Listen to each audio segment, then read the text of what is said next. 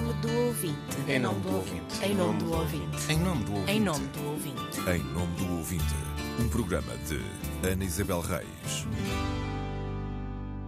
Ver, descrever, fazer ver. Numa rádio com ouvidos, colocamos-nos no lugar dos ouvintes. Nas últimas semanas, houve um tema que dominou as mensagens que chegaram ao gabinete da provedora: a greve e protestos dos professores, mas também a manifestação em defesa dos animais. E escolhi outro tema para falar neste Em Nome do Ouvinte: as inundações de dezembro e de janeiro em diversos locais do país.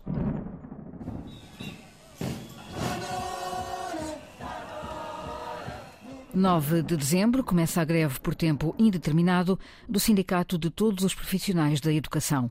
A paralisação fecha escolas e milhares de alunos ficam sem aulas. Os noticiários da manhã lançam o tema. Hoje há greve dos professores, um protesto contra as propostas de alterações aos concursos e também para exigir respostas de problemas antigos que os professores sentem. Uh, o STOP uh, não representa uh, um grande universo de professores, mas vamos ao longo da manhã monitorizar também esta greve e perceber se ela vai trazer dificuldades ao funcionamento das escolas. Mas não monitorizou. Ao longo do dia e nos dias seguintes, as ações dos professores não voltam a ser notícia, salvo quando o Presidente da República visitou uma escola.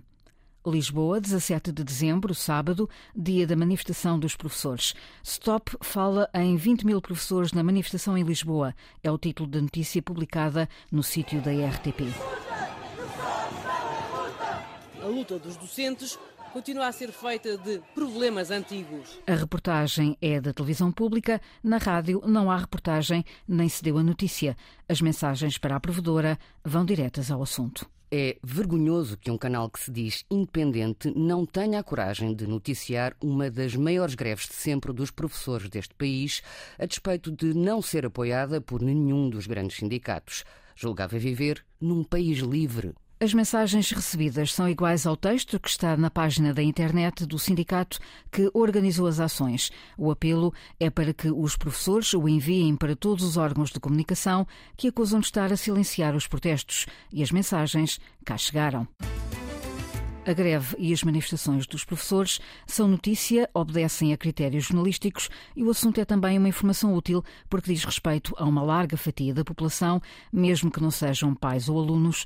O impacto da paralisação, as reivindicações, as causas e consequências pedem uma cobertura proporcional, mesmo que haja outros acontecimentos tão ou mais importantes. Nessa semana, houve cheias em Lisboa que mobilizaram grande parte dos meios da rádio, mas havia mais atualidade para lá das cheias. O equilíbrio entre temas fortes do dia é um exercício de hora a hora em qualquer redação de rádio e exige que se façam contas aos meios disponíveis e ao espaço em antena. A atualidade pede uma avaliação contínua e capacidade de antecipação do que pode ser notícia, as decisões são, muitas vezes, tomadas em cima da hora e por isso podem ser falíveis, mas neste caso há um acumular de decisões editoriais. Ao longo de uma semana, não se noticiou nem se fez reportagem de uma greve de grande impacto e da manifestação que reuniu milhares de professores. Os ouvintes deram conta e queixaram-se. O que é que falhou foi o que perguntámos ao diretor de informação. João Paulo Baltazar reconhece que a Antena 1 deu um tratamento minimalista ao assunto e aponta três razões para o que aconteceu. Razão 1, as características da greve. O facto deste protesto não ter sido concentrado num dia, em simultâneo, em todas as escolas nacional, e também o facto de ter sido convocado por um sindicato, apenas por um sindicato, que uh, uh, há, há, de acordo com os últimos dados conhecidos, que são, creio que de novembro do ano passado, tinha 1.300 associados, terá levado, certamente, levou, pelo que eu percebi eh, em algumas conversas, a que a redação não eh, procurasse aprofundar os contornos da greve e perceber o verdadeiro impacto da greve. Razão 2, uma subavaliação do impacto das ações do STOP. No que toca à educação e também depois de uma análise que fizemos às duas questões, ao, ao modo como uh, teremos sido surpreendidos pela dimensão eh, de uma greve eh, aparentemente de baixo impacto, mas que somado ao longo dos dias foi, causou transtornos muito sérios às famílias e ao funcionamento, às famílias por via do, do, de não haver aulas e, e ao funcionamento das escolas, e também pela dimensão que assumiu, que acho que surpreendeu muita gente, uh, uh, que assumiu esta greve convocada por um pequeno sindicato que conseguiu mobilizar milhares, largos milhares de professores na capital, uh, percebemos que tínhamos também que voltar a dar uh, atenção, uh, mais atenção à, área da educação. Razão 3, a falta de recursos humanos ao fim de semana. Que conclusão é que a Direção de Informação tirou deste episódio, que obviamente é lamentável? Temos que reforçar uh, a, nosso, a nossa atenção ao trabalho editorial ao fim de semana. Ao fim de semana, naturalmente, há menos gente na redação, por via do ciclo 24 horas, 7 dias por semana, eh, por vezes estão a editar pessoas que têm menos experiência de edição e, portanto, tem que haver um cuidado redobrado por parte dos elementos da direção eh, ao trabalho que está a ser feito eh, ao fim de semana. No dia em que gravámos as respostas do diretor de informação, o tema da antena aberta foi sobre a luta dos professores. Depois disso, houve mais um programa, os repórteres saíram para o terreno e foram ouvidos professores, alunos e pais, mas também sindicalistas, políticos e dirigentes. Foram ainda chamados especialistas que falaram sobre os efeitos da greve no ensino, nas crianças e no futuro. Se no início as queixas chegaram pela falta de notícias, depois houve quem se queixasse do excesso de informação e de alguma parcialidade. Escreve um ouvinte que os cidadãos com filhos em idade escolar são em maior número do que os professores, são os mais prejudicados e que ninguém os entrevista. Passamos do 8 para 80? Não me parece que tínhamos passado do 8 ao 80. Uh, eh, também não era o 8, porque nós demos notícia, demos-la insuficientemente, eu reconheci isso.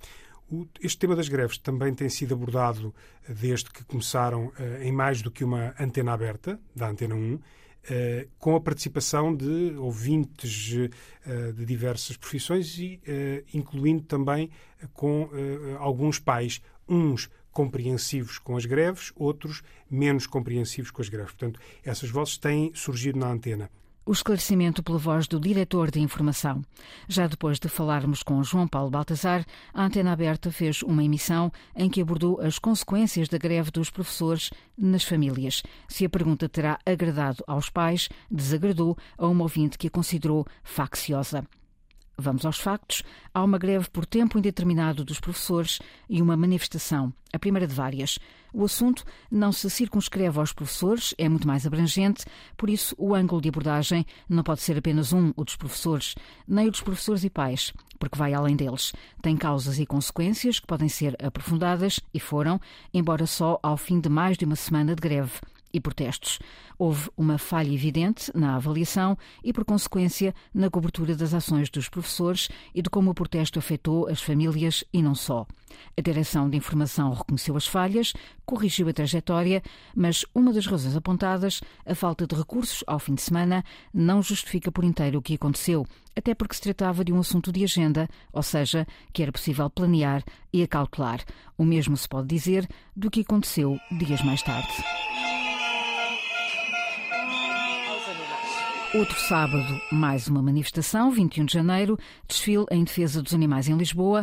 Ao longo da tarde fez-se notícia na rádio, recorrendo ao som captado pela repórter da televisão pública, que também fez uma descrição do que viu nos noticiários da noite. Mas os microfones da Antena 1 voltaram a não estar lá. As justificações da Direção de Informação foram idênticas às invocadas noutros exemplos.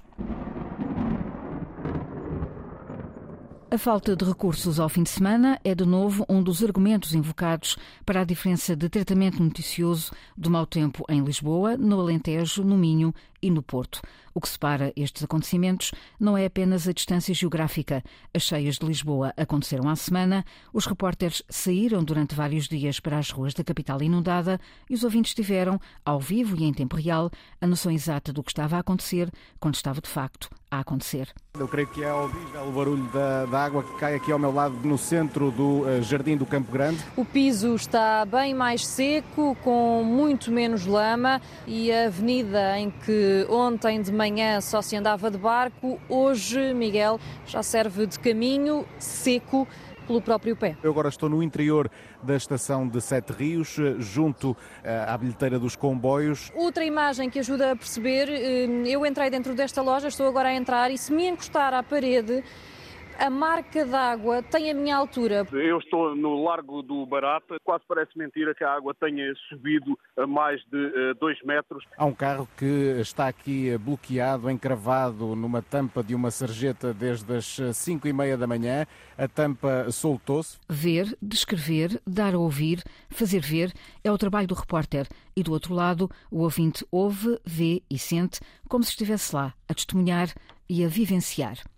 Se em Lisboa houve reportagem, e no Alentejo também, o mesmo já não se pode dizer de cheias em diversos locais do Minho e no Porto. Ambas aconteceram ao fim de semana e no próprio dia não ouvimos uma única reportagem sobre o que estava a acontecer. Mesmo tendo em conta a diferente dimensão e impacto de cada tormenta, salta ao ouvido a cobertura desigual. A opção foi a de dar a notícia à distância, com entrevistas por telefone, para ouvir versões institucionais. João Paulo Baltazar diz que a reportagem que não foi feita teria enriquecido a cobertura das inundações e enxurradas no norte do país. Acho que se perdeu a oportunidade de fazer um uh, chamado, basicamente, apontamento de reportagem, porque mesmo que não merecesse uma reportagem exaustiva durante várias horas, porque de facto a situação foi aguda e os efeitos muito controlados, teria sido muito útil uh, mostrar aos ouvintes da rádio os efeitos daquela enxurrada uh, aguda, momentânea uh, e que foi, ainda assim, que provocou bastante estragos ali naquela zona da, da cidade. E que isso era relativamente simples de fazer, um, um, um, direto ou uma gravação com alguém que tivesse testemunhado, um minuto, ficava feito e podia ter enriquecido a nossa informação. Das pessoas, ou seja, dos ouvintes e do resto do país, soubemos muito pouco. E lembramos que faz parte das obrigações de serviço público levar o microfone a todo o território e pode acrescentar-se a todas as notícias, onde quer que aconteçam. A rádio só foi ao terreno depois.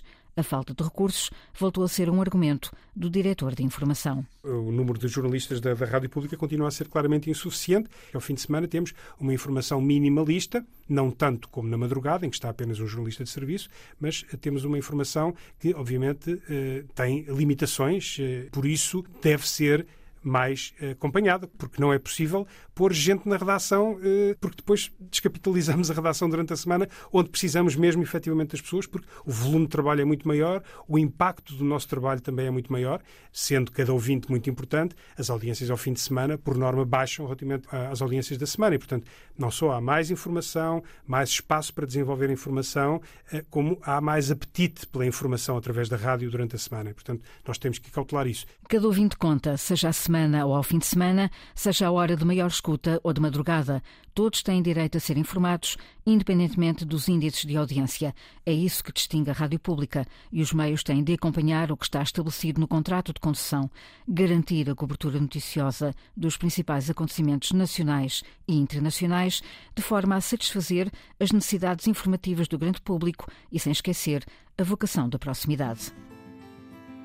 Professores e pais, a manifestação em defesa dos animais, as inundações em Lisboa, no Alentejo, no Minho e no Porto, há um ponto em comum em todos estes acontecimentos. São notícia e têm impacto. Nuns, a rádio multiplicou-se em reportagem, noutros teve uma presença minimalista, noutros ainda nem sequer esteve lá quando aconteceram. Se a greve e protestos estão em agenda e podem ser planeados, as inundações são imprevisíveis e dependem sobretudo da agilidade da decisão editorial e dos recursos para a executar. O diretor de informação não tem dúvidas sobre a relevância da reportagem, mas há todo um caminho entre a teoria e a prática. Há esse esforço, mas também é preciso reconhecer que Uh, esse tipo de trabalho uh, consome mais tempo e muitas vezes acaba por ser uh, natural eh, que eh, existam mais vozes institucionais que surgem através do telefone, que estão sempre disponíveis, que eh, enviam comunicados e, e portanto, de imediato estão, estão prontos para gravar, por exemplo, ou para entrar em direto. Portanto, é, é mais acessível. Agora, não podemos esquecer depois que temos que contar a história toda e a história tem um impacto e para percebermos a, a história no seu conjunto, para isso temos que sair da redação e ir ao encontro das pessoas, sem dúvida. E para isso são precisos mais meios, sobretudo humanos, para a rádio sair para a rua, onde estão os ouvintes. Em jeito de conclusão, sendo a rádio ainda o meio mais flexível e ágil, que consegue estar em todo lado ao mesmo tempo e com poucos meios, o que é natural é haver mais reportagem no terreno e ouvir as pessoas sem esquecer as vozes institucionais.